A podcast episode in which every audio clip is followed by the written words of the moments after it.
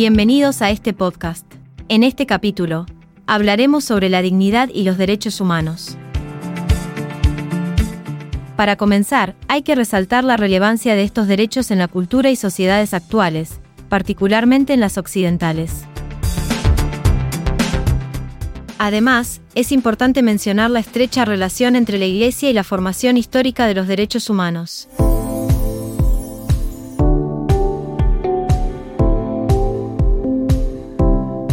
En primer lugar, vamos a partir de la reflexión en que los avances científicos y tecnológicos del siglo XX cambiaron la percepción de la humanidad sobre su control del tiempo y el espacio, generando una vida más cómoda y prolongada.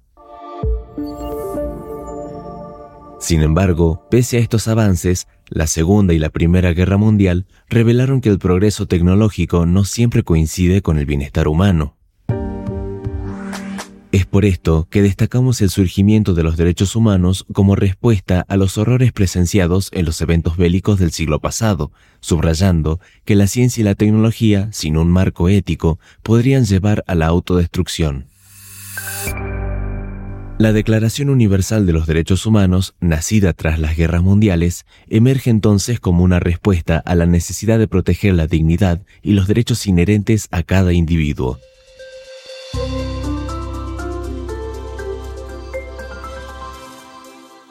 Continuando con este tema, vamos a analizar el surgimiento y la evolución de los derechos humanos, considerando la situación histórica que propició su declaración en 1948.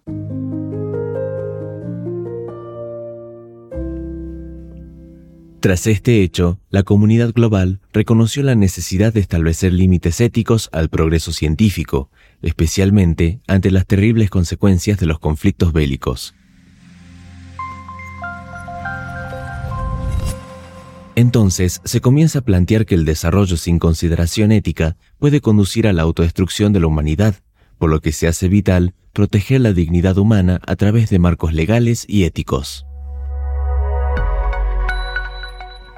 Es por esto también que la concepción de la dignidad humana comienza a ser un fundamento de los derechos, afirmando que todos los individuos poseen un valor intrínseco, independientemente de sus diferencias culturales, religiosas o étnicas.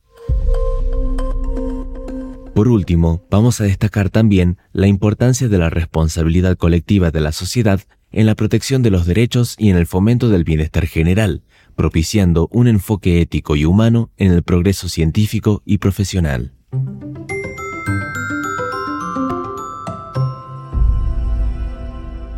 Como resumen general de este episodio, vamos a entender cómo la ética y la responsabilidad en la práctica profesional, científica y social deben estar enraizadas en la consideración y el respeto por la dignidad y los derechos humanos.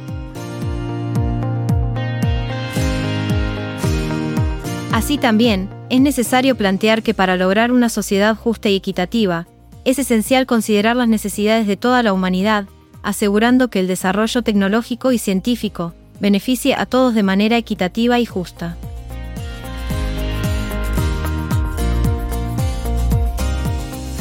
Esto fue todo por hoy. Recuerden ver la teoría en los libros, no solo en el módulo.